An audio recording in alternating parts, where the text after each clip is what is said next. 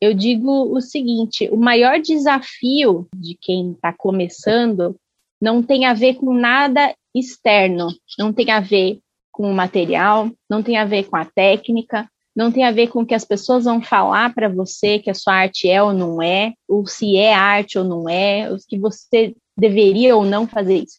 O maior desafio está dentro de você.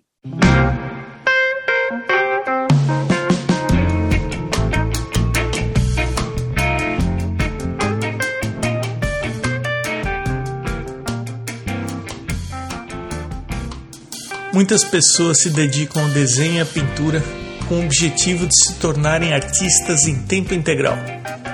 Mas muitas questões surgem durante o caminho.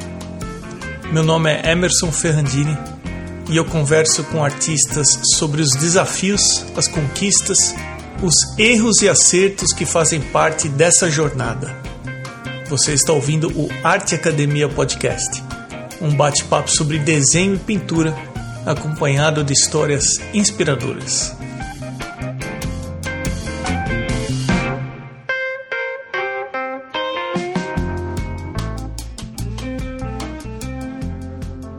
Carolina, seja bem-vinda ao Arte Academia Podcast.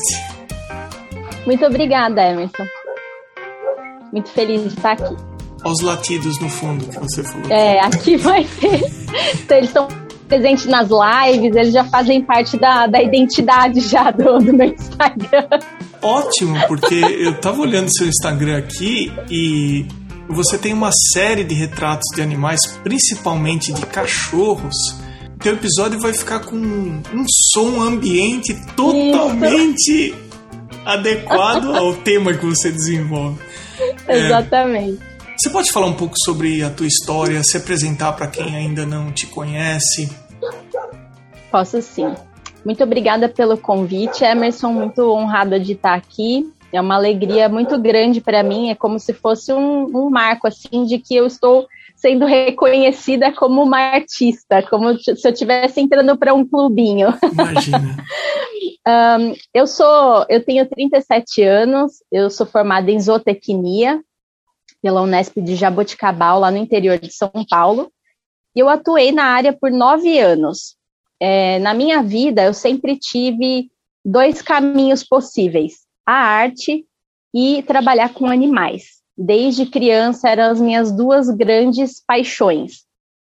Uh, quando uh, eu era criança, então, eu tinha acesso em casa a muitos materiais de arte. A minha mãe sempre foi muito curiosa ela é arquiteta, então eu sempre tive acesso a materiais artísticos, a minha mãe sempre incentivou muito assim a criatividade. Então a arte foi uma coisa natural na minha vida, foi uma foi algo que desabrochou com o incentivo da minha mãe, da minha avó, estava presente no meu cotidiano. Então, eu cresci com isso, naturalmente fui desenvolvendo habilidade, porque com a prática ao longo de toda a infância, né, eu gostava muito de desenhar, principalmente. E aconteceu, né? Acho que igual a maioria do, dos artistas chega naquela fase de vestibular e se depara com aquela, com aquela né, dúvida: vou seguir esse caminho artístico e, abre aspas, ser o artista pobre sofredor que vai encarar o mundo e né, passar fome, ou eu vou encarar uma outra é, profissão e, e manter a arte como hobby. E o meu pai, que é um cara mais pragmático, mais pé no chão, falou para mim: olha, sinceramente, você, eu acho que você tem vocação, ele falou para mim, ele, ele, usou essa palavra, ele falou. Mas é, para garantir, filha, escolhe um, escolhe uma, uma profissão, né? Faz faz uma algum curso que esteja associado a, vamos, a vamos, aos animais, vamos, que é o que você vamos vamos entender vamos explicar o porquê da minha risada. Porque de repente apareceu um gato na gato. frente do vídeo aqui no Zoom que, que tomou totalmente a imagem assim. Eu deixei de ver você. Esse é o Manolo. A pessoa tá bem familiarizada com ele também fazendo isso nas lives. Ele é enxerido. Desculpa, tá, Everson? Retomando então nosso bate-papo, porque o Manolo quis participar da entrevista também. Seu pai comentou que você tinha aptidão, vocação? Isso, ele usou essa palavra, vocação, mas que ele acreditava que seria mais é, válido, né, e, e menos sofrido, né, que eu me dedicasse a alguma profissão relacionada aos animais. E ele me deixou sempre muito livre. Eu tinha mais ou menos esse caminho da biologia, veterinária, zootecnia, né? E eu acabei me identificando mais com a zootecnia e de fato era uma profissão que eu que eu me apaixonei, eu amava a zootecnia mas ainda é uma profissão que as mulheres sofrem com machismo, ainda tem muito preconceito com mulheres na área, mas enfim, eu consegui, digamos assim, prosperar. Eu trabalhei por nove anos, então, na área de indústria, abatedores, indústrias de carne mesmo, principalmente no ramo da avicultura. Um, depois de nove anos, eu entrei em uma fase extremamente sofrida da minha vida, onde uma, uma série de eventos me frustraram muito, assim, demissão, depois teve mais uma demissão, eu sofri um aborto, foi tudo assim muito muito na sequência, foi, foi, foi uma carga emocional muito grande assim para mim né, nessa, nessa fase. Isso foi em 2016 e eu me vi em uma situação onde eu não tinha a menor condição de seguir na minha carreira. Eu não tinha a menor condição emocional mesmo. Eu falei, eu não vou agora recomeçar de novo. Já era, tipo, a minha terceira tentativa de, de, de, de continuar. Era o meu terceiro. Estava indo para o quarto, então, emprego. E eu falei, chega, eu vou voltar para Itapiranga, que é a, a, aqui onde eu moro, a cidade aqui no oeste de Santa Catarina, que é a terra do meu marido a gente decidiu voltar assim, literalmente, né? Eu gosto de falar com o rabinho no meio das pernas, porque a gente estava super cansado, esgotado emocionalmente, muita dificuldade, muito sofrimento mesmo. E eu falei, quer saber? Eu vou eu vou pegar é, a aquarela que eu já vinha me aventurando é, devagar, sabe? E eu vou começar a pegar mais pedidos, assim, de qualquer coisa que as pessoas me pedirem e comecei a aceitar encomendas. E no início eram bastante encomendas assim, flores, é, pássaros, eu pintava temperinhos, artes para colocar em cozinha, até que uma pessoa falou assim: é, Eu gostaria que você fizesse o retrato do cachorro do meu sogro. Será que você consegue?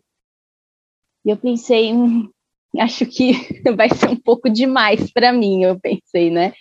Mas eu decidi é, fazer, enfrentar.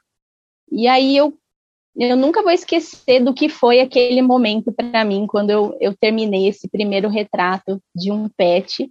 É, obviamente, né, assim, totalmente rudimentar a pintura, assim, perto do que é hoje, mas é, inicialmente aquilo abriu um portal de possibilidades para mim. Eu olhei e pensei, eu acho que eu consigo aprimorar isso aqui, né?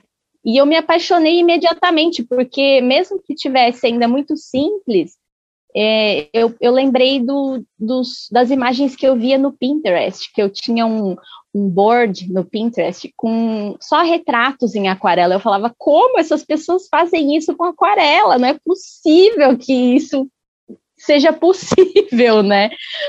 E eu é, me deparei com uma possibilidade, então, uma, uma sementinha ali que poderia germinar.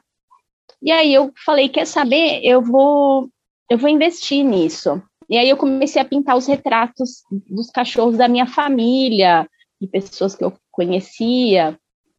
Deixa eu voltar um pouquinho na tua história. Quando você voltou para a terra natal do seu marido, você comentou que as pessoas começaram a te pedir algumas coisas. Você vinha da área de zootecnia o que você fez para que as pessoas soubessem que você fazia a aquarela a ponto de começarem a te pedir? Eu estou te perguntando isso porque tem gente que está na fase de que faz as aquarelas, faz os seus desenhos, mas ninguém pede nenhum tipo de encomenda. Uhum. Então, é, pensando nesse, nessa pessoa que está nessa fase, o que aconteceu com você para que as pessoas começassem a perguntar por encomendas? Claro, essa era inclusive uma parte que eu ia assim, eu ia gostar de me aprofundar mesmo, porque eu acho que é importante para as pessoas que estão começando saber esse caminho, né?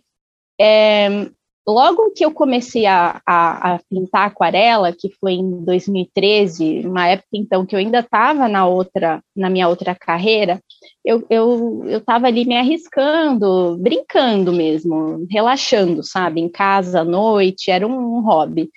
Eu, eu decidi que esses prime essas primeiras pinturas que dessem certo, eu postaria no Facebook. Eu ainda não tinha, então, um perfil dedicado a isso, mas eu usei o meu Facebook, na época ainda era muito bom para isso, e comecei a postar as imagens. E as pessoas então começaram a ver que eu estava né, me, me, aventurando nisso e eu colocava, eu escrevia, né, estou aberta para encomendas, né, encomendas de qualquer tema. Então eu não, eu comecei a realmente mostrar para as pessoas que eu estava disponível para para fazer o que elas gostariam que eu fizesse em aquarela e aproveitava essa oportunidade como prática também. E cobrava bem baratinho, bem baratinho mesmo, praticamente o material assim um pouquinho mais talvez.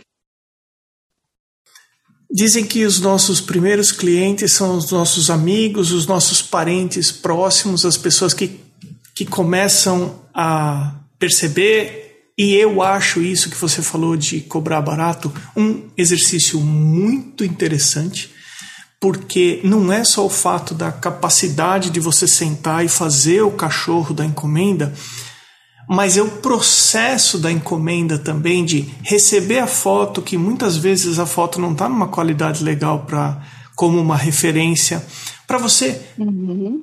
ter a experiência de entregar a encomenda para alguém e Aí vai ter a reação da pessoa, pode ser uma reação super positiva, mas pode ser uma reação não tão positiva assim também.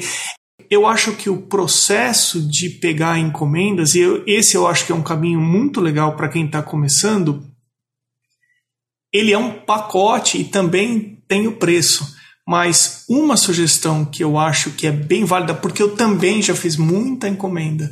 Uhum começar o processo, vai até o final, entrega ou, ou manda pelo correio, é, finaliza, entrega, vá, faça todas as etapas do processo e a, a, partir do momento que você vai amadurecendo, aí você vai estabelecendo um padrão de preço, você vai vendo, vai conhecendo os perfis dos clientes que são diferentes, alguns são mais exigentes, outros são menos exigentes. O que você acha disso? É por aí? É, eu acredito que sim. Eu, eu, eu, eu tenho uma visão muito, sempre tive, na verdade, uma visão mais, é, digamos assim, empreendedora da arte. Eu nunca fui puramente a artista que ah, eu estou aqui focada no meu processo e quem quiser comprar que compre desse jeito que eu estou fazendo aqui. Eu sempre tive, fui mais voltada assim, mas isso é um estilo pessoal, nada contra quem faz de outro jeito, obviamente, né? É, na verdade, é muito mais legal ser do outro jeito, que você seja reconhecido desde o início pelo seu estilo, genialidade, originalidade, né?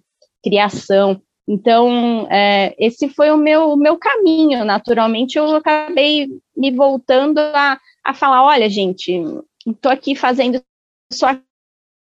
Então, para mim foi muito válido essa isso que você falou de ter a disciplina de pegar a encomenda, fazer ela, entregar e receber o dinheiro por isso e, e repetir isso inúmeras vezes até que eu cheguei nesse número de mais de 1.200 retratos. Foi apenas uma repetição desse processo intensa. E isso foi uma das coisas que me fez uh, convidar você para o podcast, que eu vi no seu perfil ó, mais de 1.200 retratos realizados. Então eu acho que esta menina tem muita coisa para compartilhar em relação a essa experiência. É, eu queria te perguntar sobre precificar, sobre colocar o preço no seu trabalho.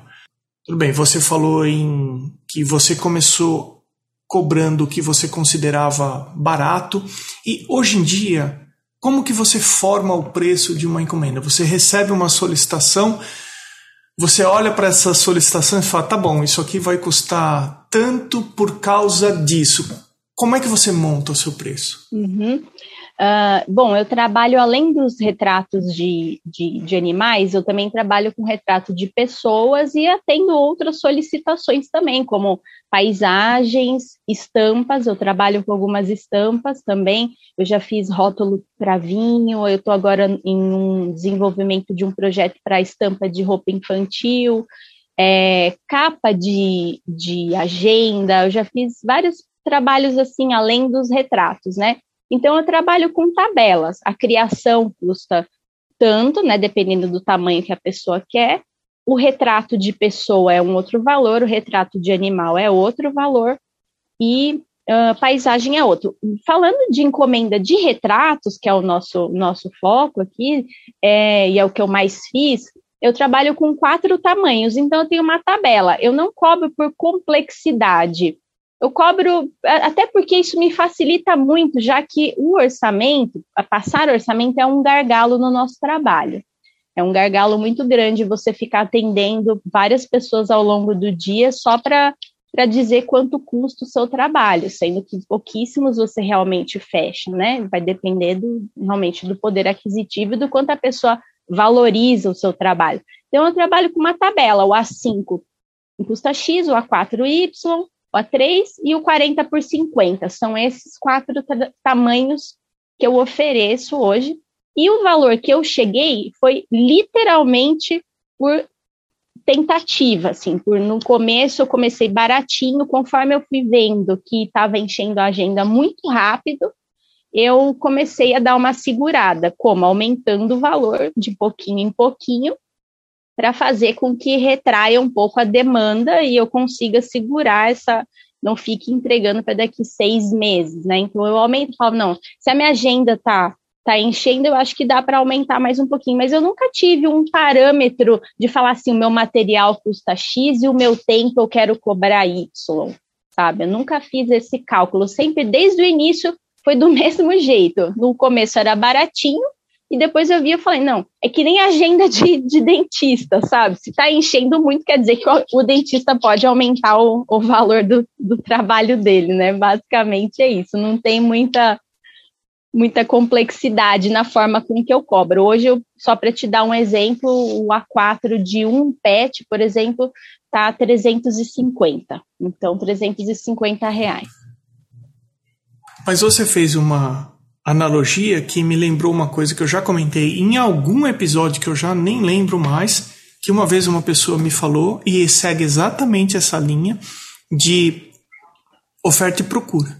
Se você for se você for organizar um show e as pessoas ficaram para fora, lotou o lugar onde vai acontecer o show de música e as pessoas ficaram para fora, você cobrou barato. Se você tem uma fila, você está cobrando barato. Se você foi fazer o show e ele ocupou 50% da capacidade do lugar, você cobrou caro. caro. Deveria cobrar mais barato. A pessoa falou que o ideal é ficar na faixa dos 90%, e aí você tem exatamente um parâmetro do, da, do público que acompanha e procura o seu trabalho diretamente relacionado com quanto você cobra. Então, o dentista, o, ou seja, o, o, show de música, enfim, eu acho que é bem, é bem válido isso. Acho que vale uhum. repensar. É, por isso que eu concordo plenamente com você cobrando, começando a cobrar barato, porque você não tinha ninguém para assistir o teu show de música. Isso. Você falou, olha, um real para assistir eu tocar o meu violão aqui e a partir do momento que a coisa encheu, você falou, peraí, agora são dois reais e assim por diante. Isso, a gente vai, vai, vai conseguindo ter uma noção real assim da demanda do, do nosso produto, né? Com isso. Mas você tem os valores em algum lugar aberto que você divulga ou não? Você só divulga os seus valores para as pessoas que fazem contato com você diretamente? Até na semana passada, eu deixava para a pessoa entrar em contato comigo e eu primeiro via o que ela queria. Às vezes, como eu falei, eu trabalho com outras, né, outras demandas, então eu nunca deixei é, exposto. Mas na semana passada, justamente, é, eu deixei, eu, eu criei um destaque nos stories para deixar exposto, acho que até para facilitar mesmo, sabe? Eu pensei, se a pessoa quiser pet, que é o que ela mais vai ver aqui na minha conta, os valores de pet são esses. Eu botei lá no, nos destaques como encomendar, o passo a passo para ela fazer a encomenda, e tem lá uma tabelinha de, de valor. E obviamente que aí muda se a pessoa quer acrescentar mais um, um animal, três, quatro animais, ou enfim.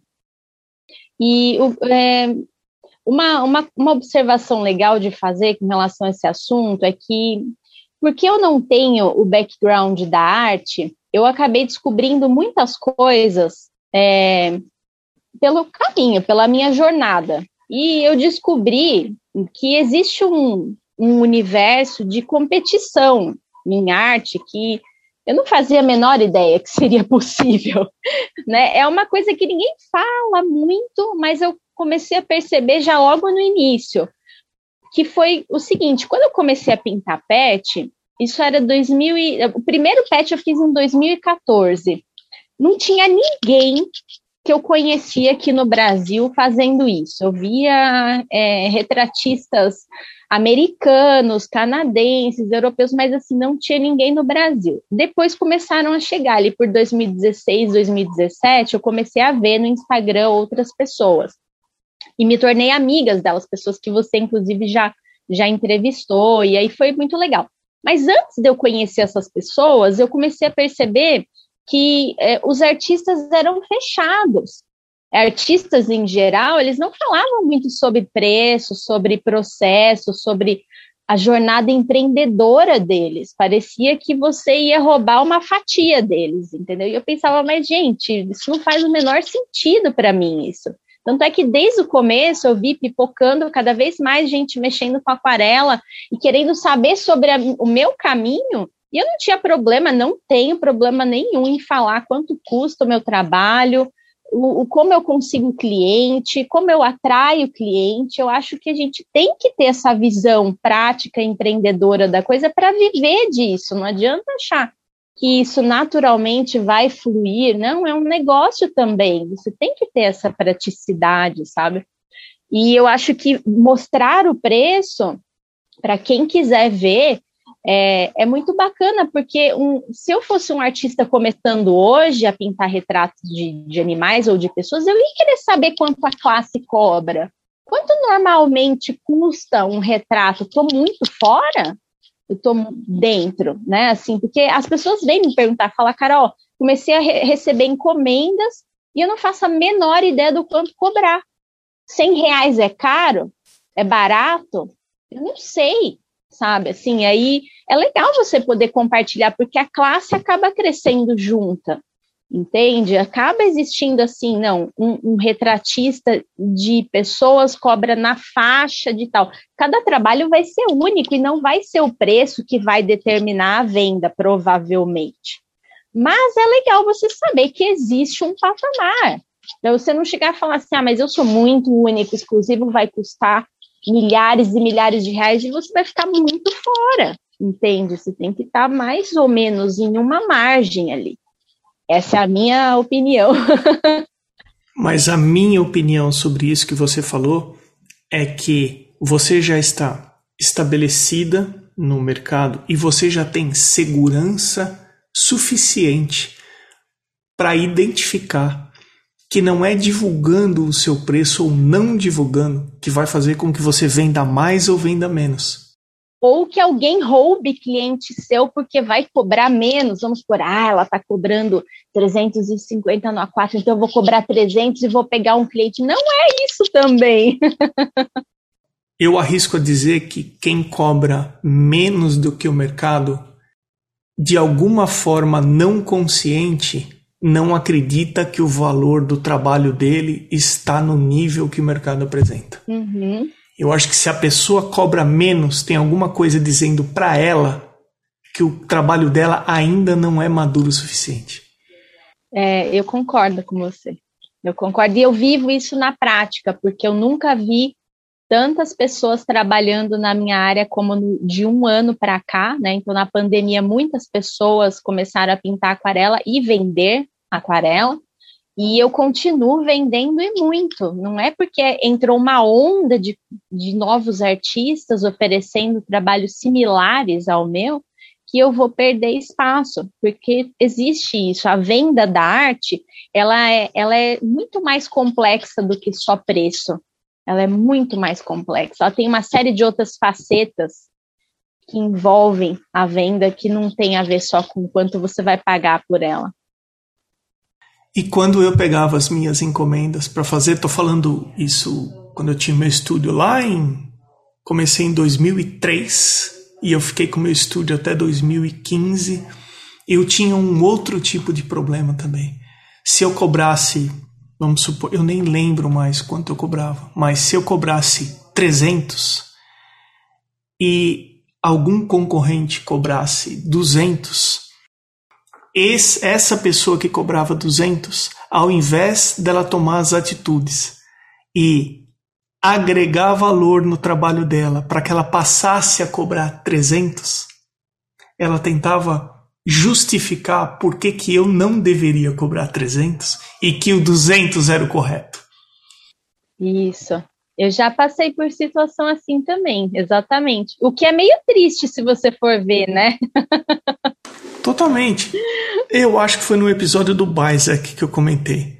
Se você encontra uma esfirra que custa um real e uma esfirra que custa quatro reais, se você quer vender milhares de esfirras a um real, ok, uh, são diferentes posicionamentos no mercado. Mas se eu quero ser visto como um vendedor de esfirras com uma qualidade próxima a quatro reais de cada uma, eu não vou ficar tentando derrubar o valor da de quatro reais, mas faça alguma coisa para que o seu trabalho valha mais do que você está cobrando e não tente colocar o valor do outro para baixo.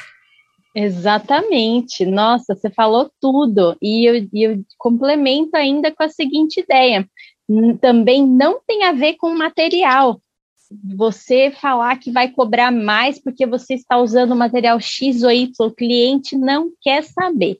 Ele nem está nem aí para o que você está usando no, no, na sua obra de arte, na verdade, porque a maioria das pessoas, exceto colecionadores, pessoas muito, né, assim, que realmente entendem do, do ramo, do negócio, mas na, na área que eu atendo, são pessoas que querem uma obra de arte de um ente querido ou de um animal, é, elas não têm o conhecimento aprofundado como nós, artistas, para saber que um papel algodão isso, um papel celulose aquilo. E eu já vi artistas justificando que estão cobrando mais porque estão usando materiais mais caros, mas a, o valor da obra não está ali na percepção do cliente. Não é isso que vai justificar.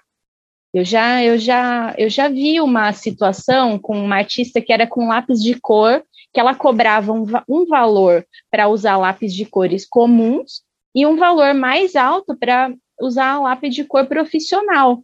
Você acha que ela conseguia vender algum retrato de lápis de cor profissional? Ninguém queria pagar pelo lápis de cor. A pessoa queria no final ver se ia ter um retrato bonito e legal. É isso que ela queria, né? Se aquilo estava transparecendo. Eu nunca tinha ouvido falar esse tipo de diferenciação no preço pela qualidade do material. É a primeira vez que eu é. ouço isso. É, existe um, uma, uma gama de, de, de coisas que as pessoas criam para justificar preço e elas precisam entender que não, não é esse, não é aí que reside o valor da arte é bem mais complexo, não é o material. O material vai fazer o seu, o seu, a sua arte ficar mais, é, mais interessante a certa altura da sua jornada, sim. Quando você já desenvolveu técnica o suficiente, às vezes o material vai te dar um teto, né? Uma limitação. Você vai precisar. Eu notei diferença quando eu mudei de uma aquarela é, universitária para profissional, mas eu já tinha evoluído a minha técnica para aquele ponto onde o material trouxe uma outra camada de complexidade, de beleza para meu, para meu trabalho. Mas não o contrário, sabe? De você achar que isso vai ser o ponto que, que vai te trazer, vai valorizar o seu trabalho. Ele valoriza, mas se a sua técnica tiver alcançado um, um, uma, um patamar bom. Você comentou sobre materiais, então eu queria pegar um gancho para a gente conversar um pouco sobre materiais. É, Carolina, eu é, honestamente eu não entendo de aquarela, de materiais de aquarela. Eu não sei o que pode ser uma marca boa, eu não sei o que é um papel bom. Já perguntei para alguns entrevistados, porque eu não tenho muita afinidade. A aquarela não é a minha técnica. Então, você poderia compartilhar o que você pensa que seria o correto de materiais em relação a. para quem está começando a jornada, está começando a fazer as suas aquarelas agora, e a partir de um momento em que considera que o, que o, que o trabalho já está maduro o suficiente, um outro tipo de material, ou não tem essa diferenciação, o que, que você acha que seria legal compartilhar sobre materiais? Uhum.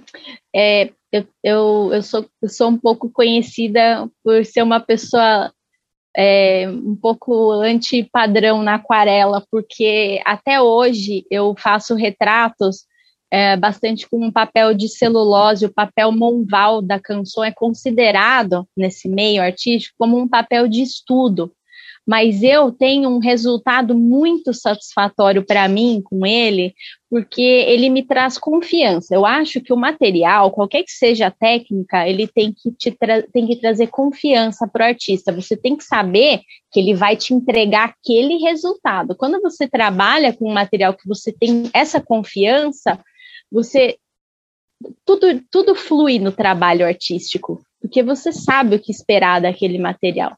E o Monval, apesar de ser um papel de aquarela de estudo, ele realmente eu, eu, eu sei o que esperar e eu sei que eu vou obter 100% das vezes um ótimo resultado com ele.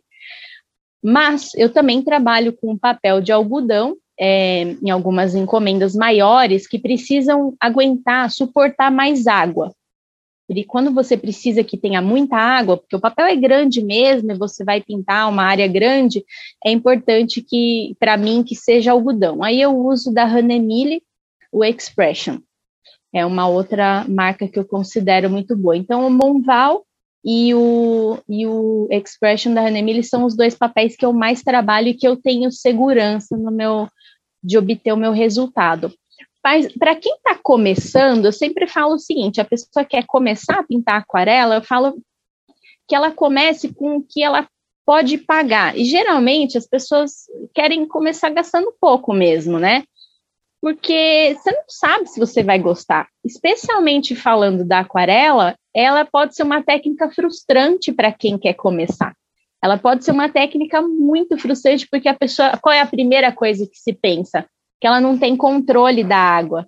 Ah, eu não consigo, ela mancha muito fácil, as cores se misturam muito fácil, é muito diluída, então ela pode ser frustrante. Aí você foi lá e gastou dinheiro num material que depois você não vai levar adiante. Então, para quem está começando, as mais simples, como a Pentel e o papel mais básico de, aquarela da Canson, tá mais do que bom para você começar a ver como a aquarela se comporta. Depois, você migra para essas outras marcas mais, mais profissionais quando você sentir que, que, pegou gosto, que desenvolveu, que vai investir. A, a, tinta mesmo, eu trabalho com a tinta a da linha profissional da Winsor Newton e a Senelier, que é uma outra marca profissional também de aquarela, é as que eu uso hoje. E sou bem, bem satisfeita com o resultado, a pigmentação e com relação a pincel, eu gosto do pincel, dos pincéis da Da Vinci e da Skoda. Recentemente eu investi um pouquinho mais aí em pincel e, e gostei do, do resultado também. A melhor marca é aquela que a gente é aquela que funciona melhor para a gente. Não importa se é escolar, Exatamente. se é profissional, se é. E sabe o que é interessante? É que eu, eu, eu comecei a, a lecionar aquarela agora, né? É, eu estou entrando agora nesse, nesse campo. E eu tenho visto muitas pessoas chegando até mim falando o seguinte: é, eu, eu, eu tinha até parado de me dedicar à aquarela porque eu não tenho condição de comprar papel 100% algodão. E ou, ou a pessoa compra e tem dó de usá-la, não consegue praticar porque é caro Às vezes é caro, entende? E aí a pessoa não, é, não, não consegue ter aquela liberdade para deixar fluir na prática, porque está com dó de gastar uma coisa que é cara. Então, eu acho meio. É, você acaba travando, você acaba criando uma, um bloqueio para uma pessoa que poderia já estar tá fazendo belíssimos trabalhos num papel de celulose mais barato, como o, o Monval é, né? E aí as pessoas falam, chegam para mim, Carol, comprei um bloco de Monval e, nossa, tô adorando agora, eu descobri de novo o prazer na aquarela, porque a pessoa não tem mais aquela aquele bloqueio, entendeu? De gastar material e de achar que tem que ser aquele para ter um bom resultado. Eu queria saber de você como que é o teu processo de construção da imagem. Enviei para você a foto do meu cachorro e eu estava aqui olhando o seu perfil e tem aqui uma ilustração que você fez, não só uma. O seu trabalho é muito bonito. Parabéns pelo seu trabalho. De três border, border collies que são assim poxa, bonitos demais. Eu adoro cachorro, né? E eu queria saber como que é a construção, o seu processo de construção da imagem. Se você desenha livremente, se você faz um estudo antes, se você faz grid, se você transfere a imagem, como que é o teu processo? Bom, desde o início eu nunca me propus a, a, a focar no desenho. Eu sempre me, pro, me propus assim, a minha proposta está relacionada à pintura. Então eu literalmente copio a foto de referência com grafite por alguma tela, seja do, do tablet, do celular, do notebook, que tiver ao meu alcance, eu coloco o brilho no máximo, fico num quarto escuro e literalmente eu passo é, a imagem do, do que está no celular para a folha da aquarela diretamente riscando sobre a tela. Então, é, da forma mais simples e prática possível. Quanto menos tempo eu perder na parte do esboço do desenho, para mim, melhor, porque essa não é a minha proposta. Porém, eu gosto muito de desenhar. Apesar de não desenhar os retratos, nas criações autorais todas eu uso meu desenho à mão livre mesmo, porque é uma parte do meu trabalho que eu tenho paixão, mas que não está no não está presente nos retratos. Poxa, você tocou num ponto muito interessante, porque assim, a pergunta que não quer calar no universo da aquarela é: preciso saber desenhar para pintar? É verdade. E no óleo também tem muito isso. É, eu vou aproveitar então para falar algumas coisas do que eu penso em relação a isso. É, Legal. Como você comentou, Emerson, eu não estou preocupada no desenho e eu tô, eu é uma produção, eu tenho que fazer da forma mais objetiva possível. Para algumas pessoas, esse processo funciona muito bem e se você está feliz com esse processo, ok. O que eu costumo falar é que se por acaso, dentro desse processo, a pessoa tem nela que ela gostaria de fazer e desenvolver o desenho desde o começo, isso é o maior sinal que para ela aprender o desenho tem algum sentido, tem algum fundamento. Exatamente. Porque tem pessoas que não estão nem um, nem um pouco preocupadas com a construção da imagem. Elas querem ficar na parte do rendering, que é a parte de você dar o aspecto tridimensional para uma imagem.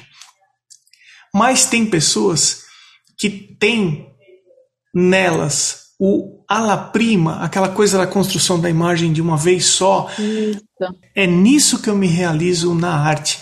Então, vai da pessoa identificar qual é o processo Exato que ela, se, que ela mais se realiza. E se for ela prima, seja aquarela, seja óleo, seja lá a técnica que for, ok, então invista em desenvolver a sua expressão através do desenho. Ou seja, diretamente com aquarela. Eu tive um professor que falou: Emerson, eu faço a coisa direto com um pincel e eu não esboço antes com lápis, mas eu não gosto de transferir o desenho. Então, eu acho que o mais importante é da pessoa identificar o processo que ela se realiza e investir em aprender cada etapa desse processo. Perfeito. Nossa, eu concordo com todas as suas palavras. Eu concordo com isso. Eu acho que a pessoa, a arte, apesar de ser um, um trabalho, ela é também essa realização, né?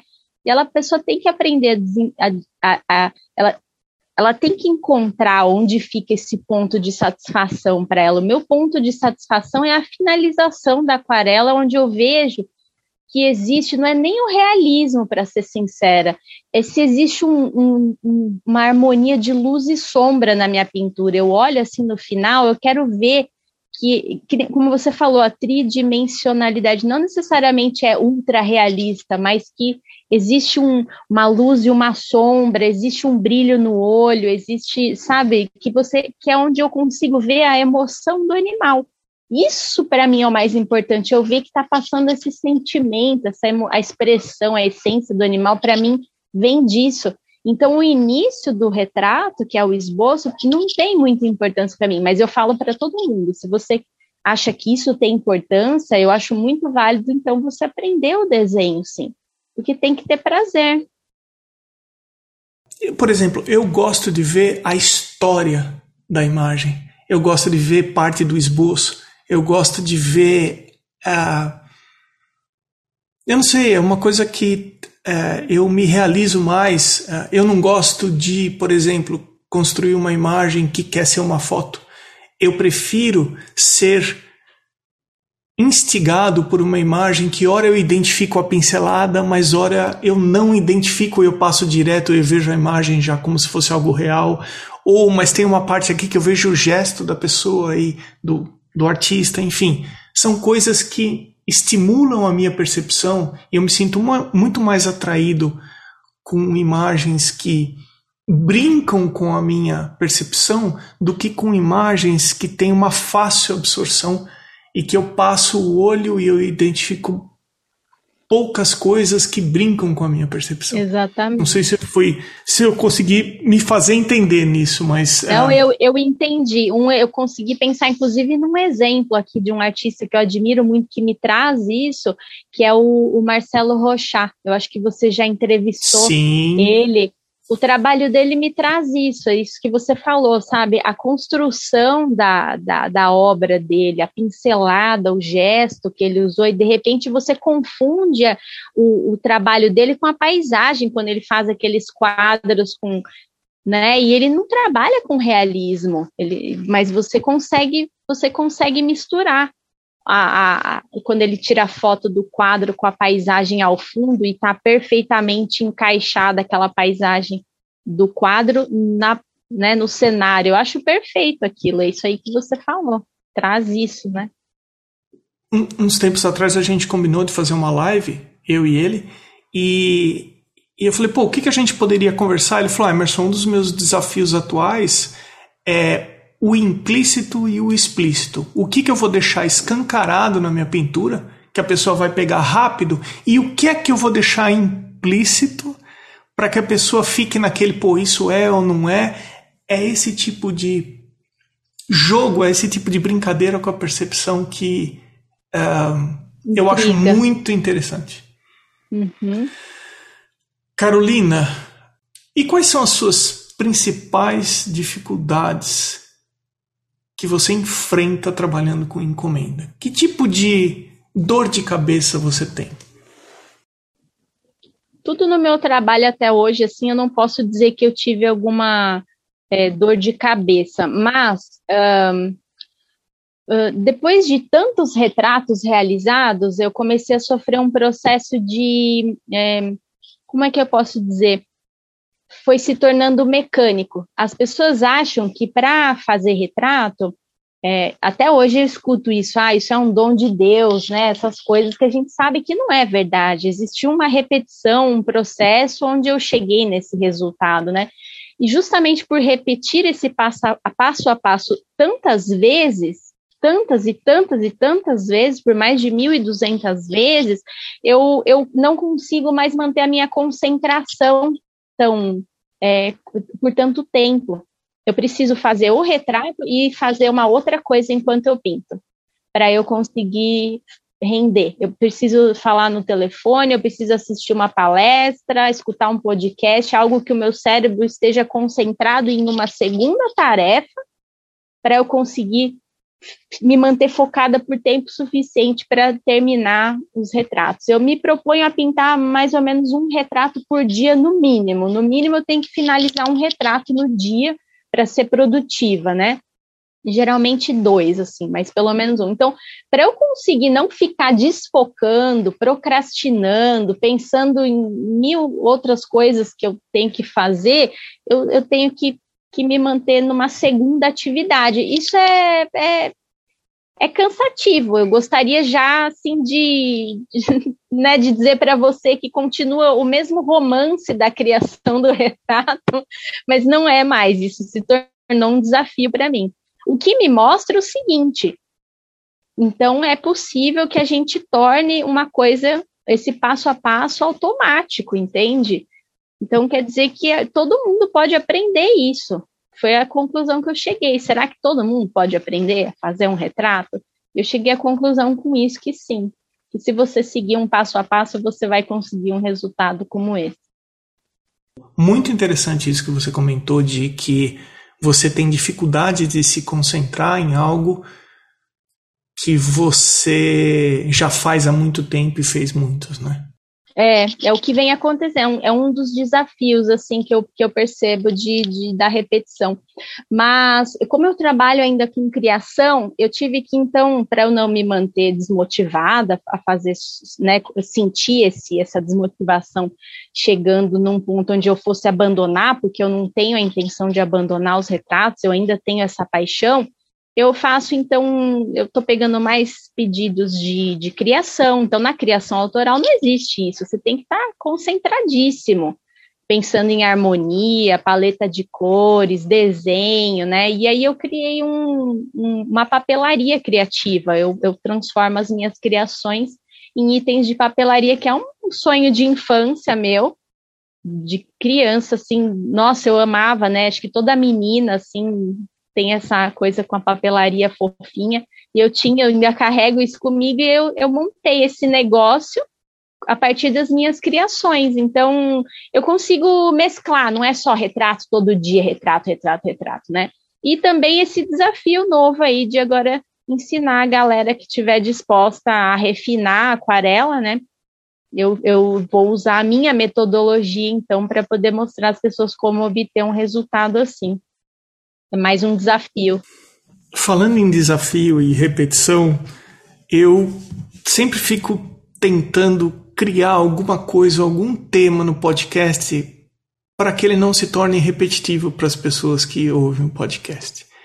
E aí eu resolvi agora fazer uma pergunta. Se você pudesse escolher entre uma dessas duas opções que eu vou te perguntar, qual você escolheria e por quê?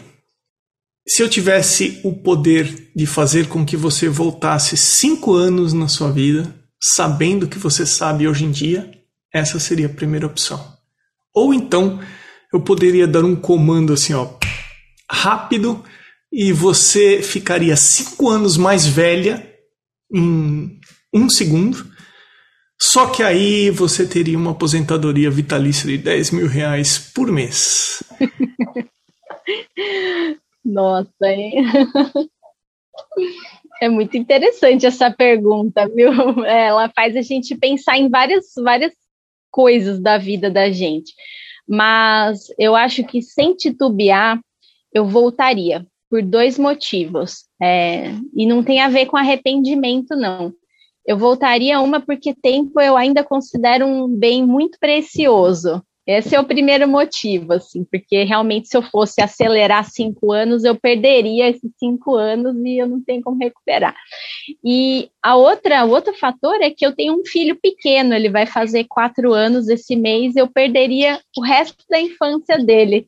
Então eu acho que de tudo que eu tenho de mais precioso assim na minha vida, é, o meu filho está obviamente em primeiro lugar e a infância dele está é, tá relacionado a isso. Eu quero viver cada momento com ele, eu quero poder estar tá com ele é, durante todo esse. A gente, não sei se você é pai, mas a gente vai né, vendo o tempo escorrer pelas mãos e, e não, não tem o que faça voltar. Então, eu jamais optaria, mesmo com a, a, a aposentadoria vitalícia, e eu prefiro pelejar aí o resto da vida para poder do que garantir os 10 mil e perder o tempo. E olha só que interessante, nessa sua pergunta, se eu voltar exatamente cinco anos atrás na minha vida, eu estava passando pela fase mais desafiadora que eu vivi, assim, realmente de muito sofrimento, muita dor, muito, assim, eu estava num momento que eu não sabia o que ia ser de mim,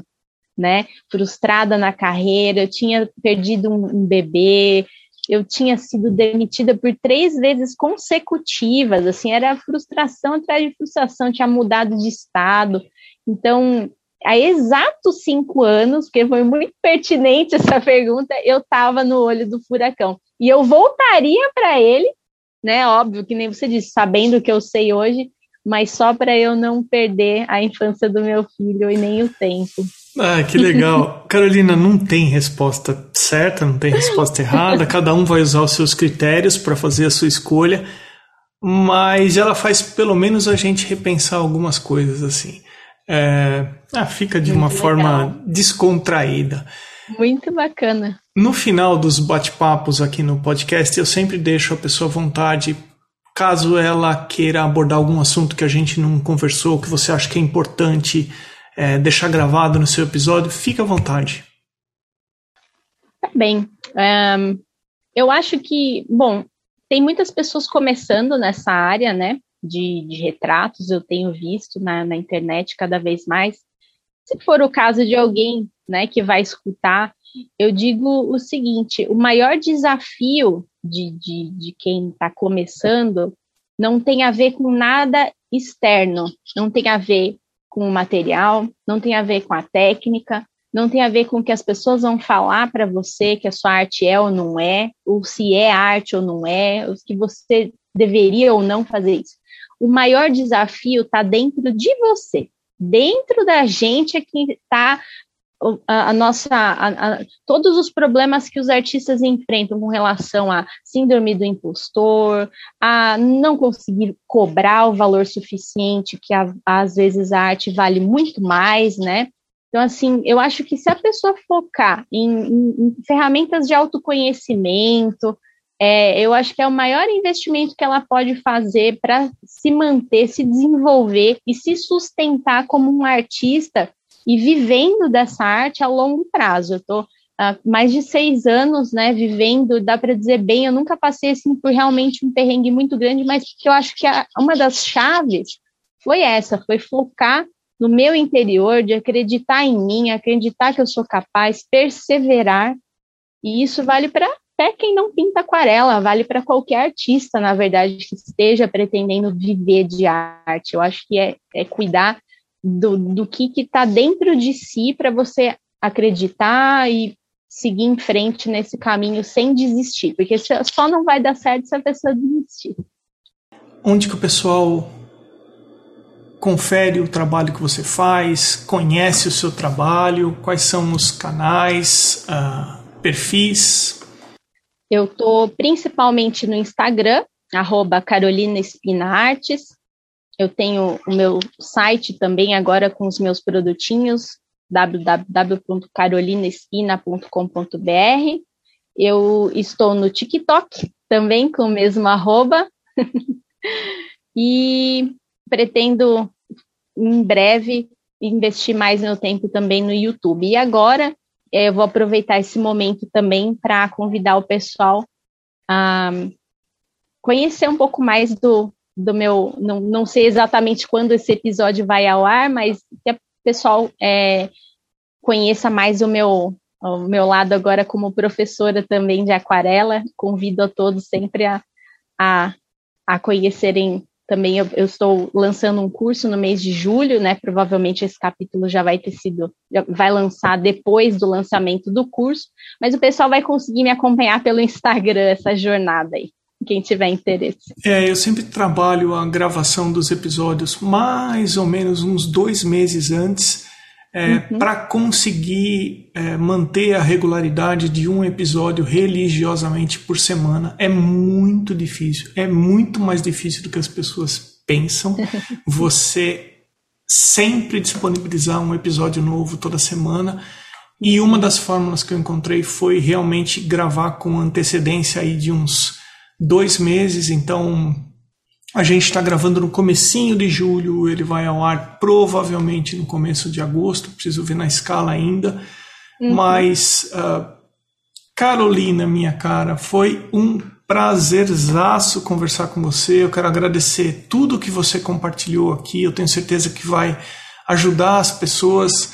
É, eu quero agradecer o tempo que você parou a sua produção aí para atender o podcast. Muito obrigado. Muito obrigada pelo convite, Emerson. Foi um prazer. Admiro muito seu trabalho. Brigadão.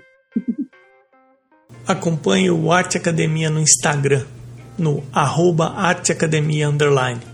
E conheça também a campanha de apoio desse podcast no site Apoia-se, apoia.se.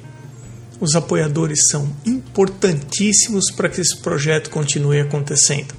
Eles foram até o arteacademia.com.br, clicaram em podcast, depois em apoie o podcast. Os apoios são a partir de 10 reais mensais e considere você também ser um apoiador aqui do Arte Academia Podcast. A seguir, o Instagram dos atuais apoiadores, considerando o arroba na frente do arte underline vaz underline arte gravura msouto.arte, Vinícius Mendes Arte, Beatriz underline Lima underline Artes, maridelmonte.arte, Irmigard underline Desenha, Pellegrini Ivana, T Costa Arte, Mônica Mendes Artista, Sérgio underline Fuentes underline Ilustra, Mário Sérgio ponto Freitas, Amanda underline Novaes underline Arts, Patrícia Underline PV, Janaína Ângelo Arte, Vancas Berg. Você pode também ser um apoiador anônimo e eu agradeço aos que optaram por apoiar dessa forma. Tem episódio novo do Arte Academia Podcast sempre às terças-feiras, às 21 horas e 21 minutos. E no próximo episódio.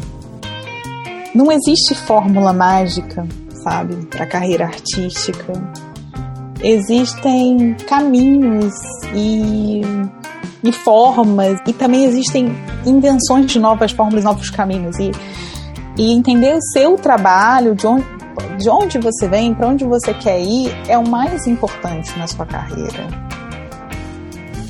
Eu sou Emerson Ferrandini. Obrigado pela companhia e até o próximo episódio do Arte Academia Podcast.